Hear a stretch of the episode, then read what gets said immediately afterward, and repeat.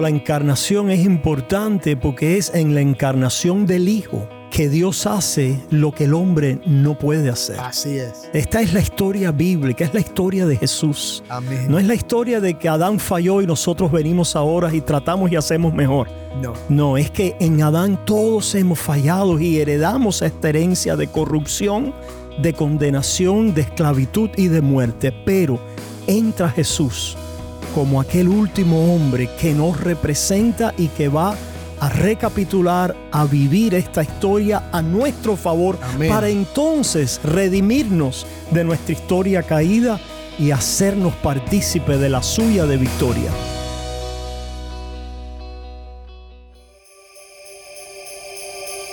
Cristo es la Navidad. Cristo ha venido a nosotros. Cristo nació. Él en sí mismo es el mayor regalo que uno puede tener. Navidad es el niño de Belén, ese niño que creció, vino enfocado en una misión que fue ir y dar su vida por nosotros en la cruz del Calvario, para que nuestra vida cambie y tenga el sentido que verdaderamente Dios quiere para cada una de sus criaturas.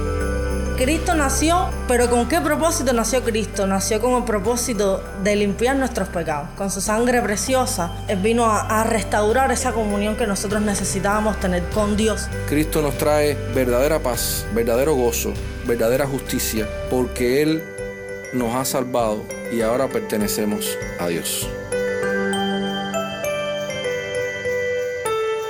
Navidad es la salvación en Cristo y el nuevo nacimiento. Navidad puede ser cualquier día siempre que Cristo nazca en nuestros corazones.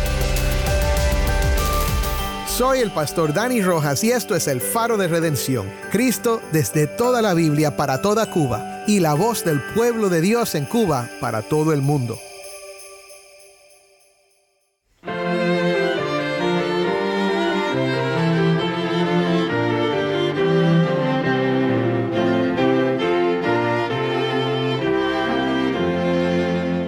Soy el pastor Dani Rojas, el director y locutor del Faro de Redención. Gracias por acompañarme hoy. Se acerca la Navidad, mi hermano, es una temporada de cantatas, coros de niños y celebraciones tanto en la iglesia como entre creyentes de otras tradiciones. Y es el momento en el que celebramos y recordamos el nacimiento del Hijo de Dios, el Verbo que se encarnó y vino a vivir entre nosotros, entregando su vida por el mundo. Y por eso, hoy estamos llegando a la conclusión de una serie titulada sobre la encarnación del Verbo y juntos hemos estado explorando un libro con el mismo nombre, escrito alrededor del año 318 después de Cristo, hace más de 1700 años, y su autor Atanasio lo escribió como una defensa de la fe cristiana ante las críticas judías y paganas. De hecho, la enseñanza actual de la iglesia cristiana sobre la naturaleza de Cristo es en parte el resultado de los esfuerzos de Atanasio para defender las escrituras y el testimonio de los apóstoles. Y siempre sugiero a mis amigos pastores que lean esta obra, ya que es accesible y desafiante. Durante esta semana estuvimos examinando algunos pasajes importantes de la obra de Atanasio y los textos bíblicos que respaldan estas enseñanzas, pero hoy vamos a entrar en lo que la Biblia enseña en su totalidad lo más posible acerca de la encarnación y lo que significa para nosotros, ya desprendiéndonos un poquito de la obra de Atanasio y enfocándonos en la doctrina cristiana de la encarnación. Para eso tengo conmigo al pastor David Menéndez y al hermano Jason Arevalo. Así que quédate conmigo para ver a Cristo exaltado en la encarnación del Verbo.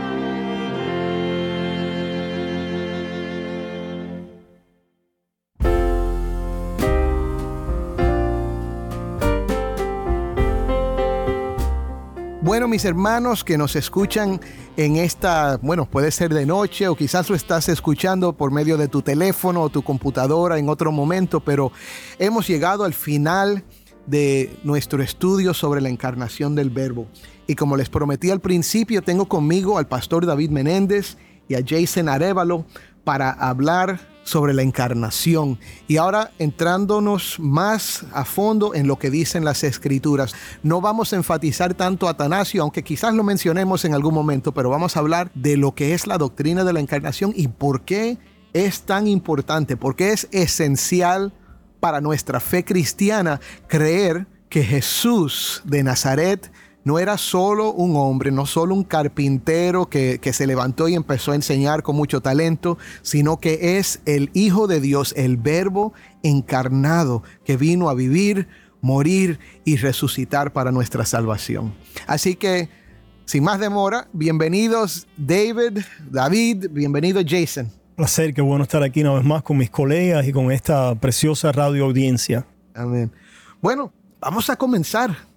¿Por qué es importante la encarnación? ¿Cuáles son algunas cosas que debemos tener en mente cuando pensamos acerca de la encarnación y su importancia para la vida cristiana? Sí, yo estaba pensando, Dani, en mirar el, el, panorama bíblico, de la historia bíblica de una manera amplia, la figura grande.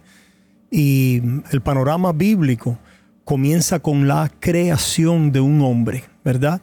Dios de su gloria, de su reino y su trono invisible, eh, hace una creación, las cosas visibles y a un hombre, ¿verdad? En carne, en hueso, eh, a, al ser humano, a su criatura humana, creada a su imagen y semejanza.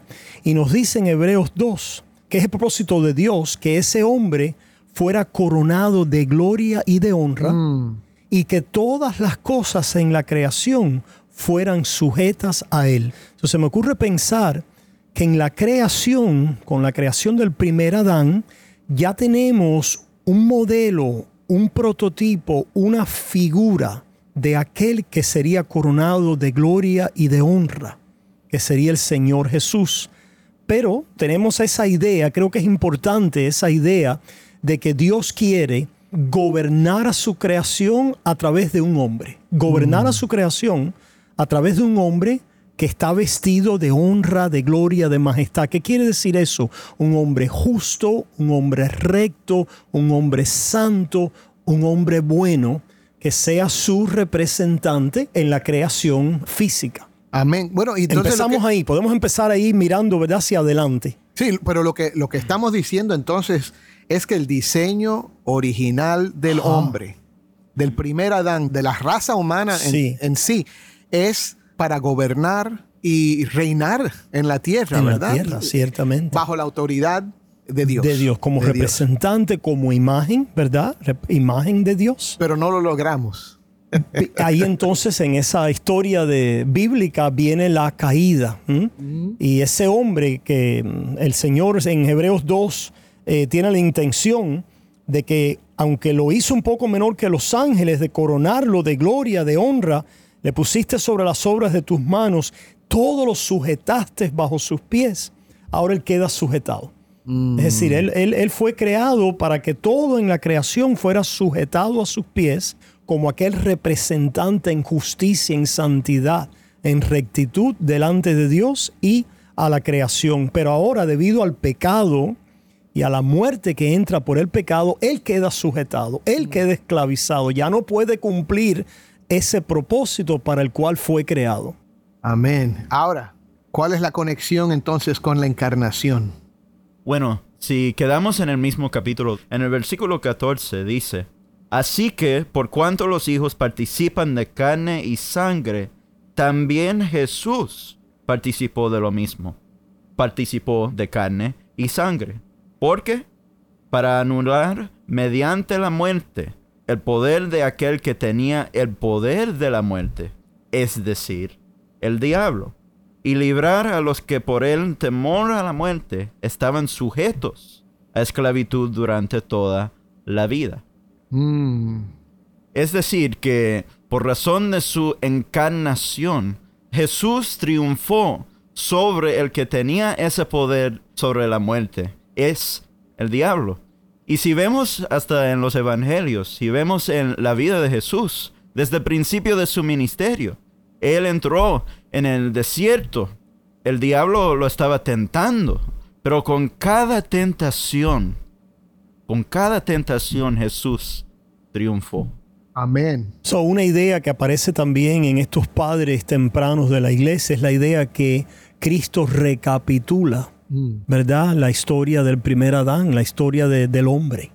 Recapitula, ¿qué significa eso? Si Dios creó a un hombre para que fuera justo, santo, recto, enfrentar a la serpiente antigua y venciera a través de su obediencia y su justicia en obediencia a Dios. Pero este hombre cae, falla, queda atrapado, esclavizado por el pecado, en servidumbre ahora a la muerte por el temor y al diablo que tiene este imperio. Pues ahora el Señor va a revivir esta historia, recapitular, podemos decir revivir, vivir otra vez esta historia. En otras palabras, no es que Dios dice, oh, este plan falló vamos a tener otro plan. No, no, el plan de Dios es revivir, esto es recapitular, rehacer la misma historia, pero con otro hombre, esto es con el mm. último hombre, con Adán, con Cristo Jesús como el hombre que ocupa este lugar para poder librarnos de lo que nuestro hermano Jason nos ha contado, que nos dice aquí el libro de Hebreos, quedamos esclavizados por el temor a la muerte y bajo el imperio ¿verdad? Bajo el dominio de Satanás. Jesús va a entrar a vivir otra vez la historia de qué? De obediencia, de justicia, de sometimiento a la voluntad de Dios, de representante en este mundo, ¿verdad? Del Hijo de Dios, ¿verdad? Para poder vencer al enemigo. Hay una recapitulación, una, un, un revivir de la historia del primer hombre. Amén. Bueno, entonces déjame decir eso otra vez para que se quede bien claro, pero bien, bien sencillo. Dios creó al hombre para reinar y representar su gloria en la tierra. Para eso tú fuiste creado, mi hermano. Oh, para eso tú fuiste creada, mi hermana para tú en tu relación con el Señor ah. representar a Dios en el mundo. Pero nuestro pecado, que comenzó con el pecado del primer Adán, nuestro pecado nos ha desconectado de esa vida, mm. nos ha introducido a este problema de la muerte y mm. de estar dominados por una fuerza que ahora es mayor que nosotros, que es el enemigo, que es Satanás y que es también nuestra carne, ¿verdad? Que, el pecado, la muerte. Que desea las cosas por encima de Dios, ¿verdad? Y ese problema de la muerte, de la sujeción al enemigo, Dios desde el principio siempre tuvo la intención de enviar a su hijo para lograr en su cuerpo lo que Adán no logró. So, la encarnación es importante porque es en la encarnación del hijo que Dios hace lo que el hombre no puede hacer. Así es. Esta es la historia bíblica, es la historia de Jesús. Amén. No es la historia de que Adán falló y nosotros venimos ahora y tratamos y hacemos mejor. No. No, es que en Adán todos hemos fallado y heredamos esta herencia de corrupción, de condenación, de esclavitud y de muerte. Pero entra Jesús como aquel último hombre que nos representa y que va a recapitular, a vivir esta historia a nuestro favor, para entonces redimirnos de nuestra historia caída y hacernos partícipe de la suya de victoria. Gloria a Dios. Oye, eso está bueno, David. Gloria a Dios. y es decir, el que pone su fe en Jesús, el que confía en Jesús, tiene el poder de una vida que venció el poder del diablo, que venció el poder de la muerte, que venció el poder de pecado. El que confía en, Jesús tiene esa vida. Amén. Y entra entonces ahí otro aspecto de la necesidad de la encarnación, es que Cristo es concebido en el vientre de la Virgen María por el poder del Espíritu Santo y es concebido sin pecado. Es decir, que hay una naturaleza humana completa, pero hay una naturaleza humana que es concebida o unida al Verbo eterno sin la corrupción que todos nosotros y toda la humanidad traemos. Eso es importante en esa recapitulación. Sí, sí, sí, sí. Y eso es algo que hemos venido hablando ya toda esta semana, que Cristo es incorruptible, pero vino a rescatar a hombres corruptibles para que en Él todos los que creemos podamos escapar de la corrupción. Mm. Y en Cristo llegar a ser incorruptibles también nosotros. hablamos, ¿verdad?, de ese, de ese final, de ese momento crucial de la redención que es su muerte en la cruz. Pero no se nos puede olvidar que entonces en la encarnación, en esta vida, Él vive la vida justa, santa, buena, debajo de la ley, delante de Dios, que nosotros no hemos podido vivir ni podremos vivir de este lado de la eternidad. En otras palabras, no solo Él muere por nuestros pecados o muere para perdonarnos, sino que vive para nuestra justicia. Mm. Amén. Eso es lo que llamamos la obediencia activa de Cristo. Él satisface la justicia de Dios en ambos, en penalidad, que es la muerte por el pecador, por el pecado, pero en precepto, que es el deber del ser humano de vivir conforme a la ley de Dios de una manera cabal y completa. El Señor vive la vida perfecta y justa que no hemos podido vivir.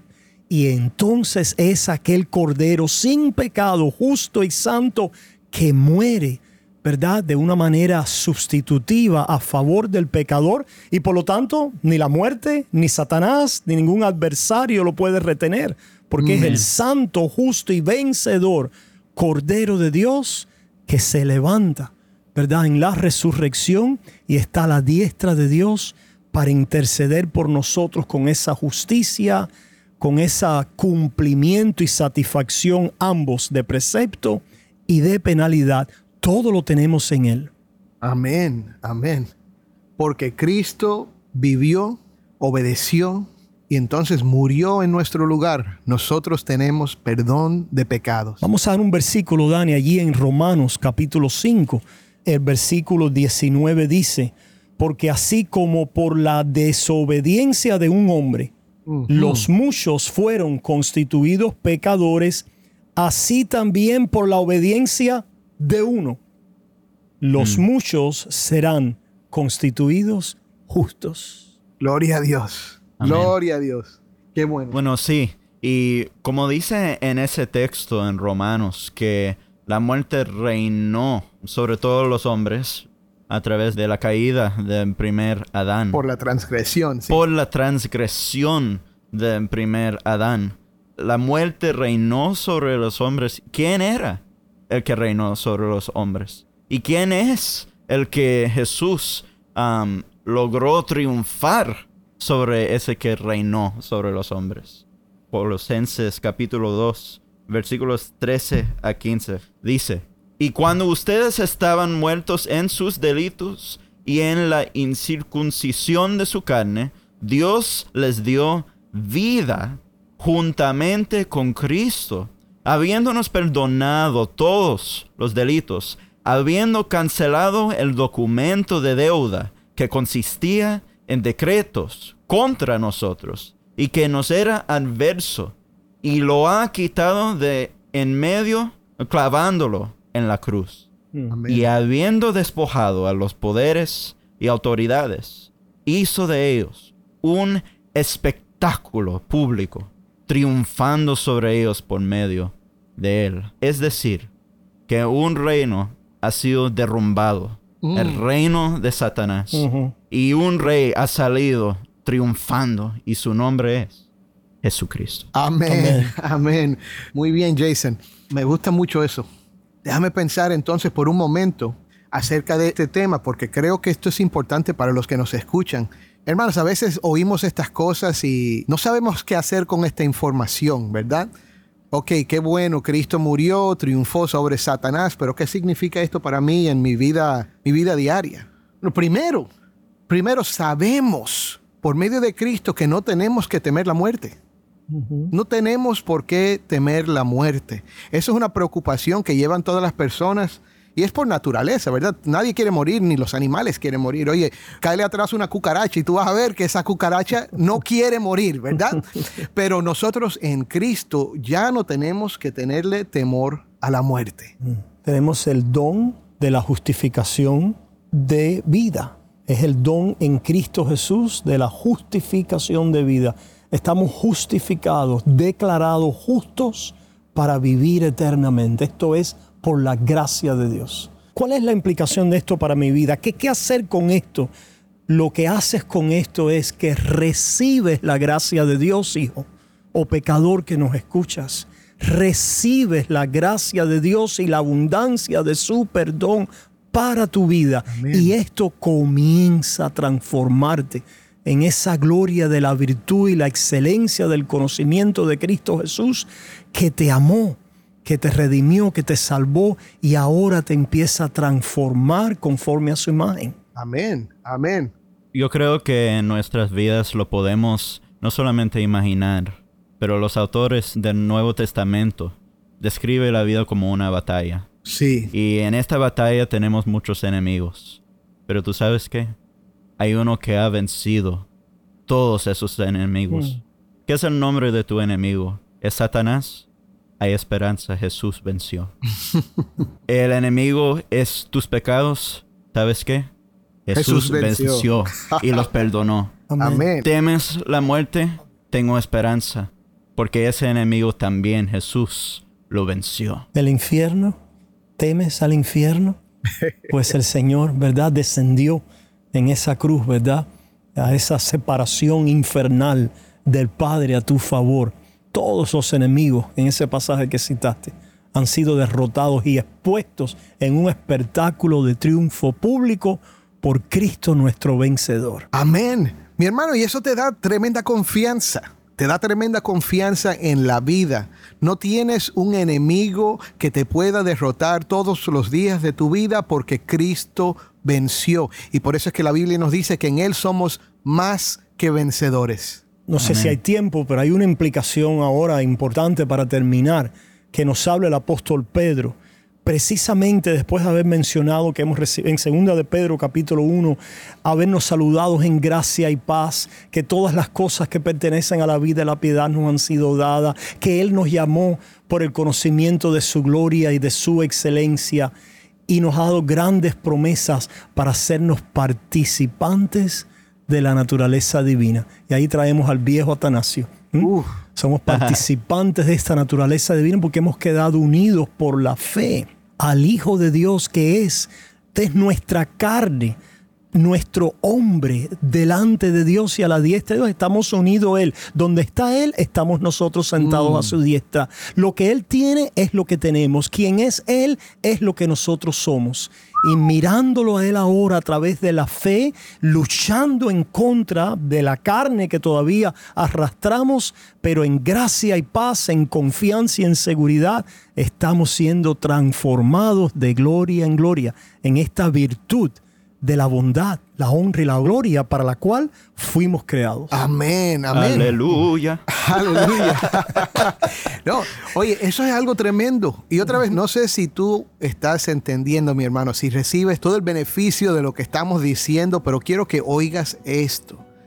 Si tú miras tu vida ahora y tú ya eres creyente, pero te sientes derrotado, quizás tú has aceptado a Cristo como tu Salvador, ya te estás congregando en la iglesia y quizás ya te bautizaste, pero ves todavía este principio de pecado en ti, ves que estás luchando con la carne, con las tentaciones, te levantas y, y te caes y te levantas otra vez y te sientes a veces hasta acusado por el enemigo. Escúchame, porque tú estás unido con Cristo, eso no es un problema para Dios y no es un problema para ti. Ahora mismo tú puedes confesar delante de Dios, Señor, yo he pecado contra ti y la Biblia nos dice que Él es fiel y justo para perdonar Amén. nuestros pecados. Si tú miras a tu vida y te desanimas, yo lo que te recomiendo es que dejes de mirar tu vida y mira a Cristo. Mira a Cristo porque ese verbo encarnado, el Hijo de Dios que se unió a nosotros, vino a vivir nuestra experiencia y a morir por nosotros también resucitó y ha prometido que todos los que están en Él tienen esta misma vida. Amén. Por esto es que digo que este tema de la encarnación es un tema que nos hace brotar en alabanza y adoración a Dios. En Cristo yo tengo vida, tú tienes vida, mi hermano. Y si tú eres una de estas personas que está escuchando pero todavía no ha puesto su fe en Jesucristo, yo te voy a decir esto. Escucha lo que hemos estado diciendo. Tú estás separado de Dios si no has puesto tu fe en Cristo, aunque tú trates de ser religioso, aunque tú hagas obras de caridad y trates bien a la gente, todavía está este principio de corrupción y de muerte en ti. Por más bueno que seas, eso no es suficiente para restaurarte a la vida. Pero esto no te lo digo para que desanimes, sino para que despiertes. Que por medio ahora mismo del Espíritu Santo, que yo creo que está presente ahí contigo, en tu habitación o en tu carro, donde quiera que tú estés, el Espíritu de Dios te está dando este mensaje. Eres pecador, pero hay esperanza para todos los pecadores que ponen su fe en Cristo. Por medio de Cristo, el Verbo encarnado, tú puedes recibir perdón de pecados. Tú puedes llegar a ser un hijo de Dios, participar, como nos dice Pedro, en la naturaleza divina. Eso quiere decir que Dios está contigo y que Dios te va a fortalecer y te va a ayudar a, llegar a ser la persona que quieres ser, pero aun cuando falles, te va a seguir sosteniendo y perdonando hasta el momento en que tú partas de esta vida y entres en la presencia de Dios, ahí no vas a oír a Dios decir, fallaste demasiado Juan, fallaste demasiado María. Él te va a decir, bien, buen siervo y fiel, entra en el gozo de tu Señor. ¿Por qué? Porque Cristo te salvó. Y si tú todavía no has puesto tu fe en Jesucristo, yo te invito a que lo hagas ahora mismo donde tú estás. Te puedes arrodillar, puedes permanecer sentado, te puedes poner de pie, no importa cómo lo hagas. Pero ahora mismo dile, Señor, yo sé que soy pecador, yo sé que no he tenido esta conexión contigo. Yo sé que mis pecados me alejan de ti, me separan de ti y me tienen muertos en vida. Pero Señor, yo creo hoy, creo ahora mismo que Cristo murió por mí, que Cristo vivió por mí, que Cristo resucitó. Y Señor, yo creo que Él me puede salvar. Pongo toda mi esperanza en tu promesa. Pongo toda mi fe mi confianza en que Cristo es el único Salvador y es suficiente para salvarme. ¿Lo crees, hermano? Créelo. Amén.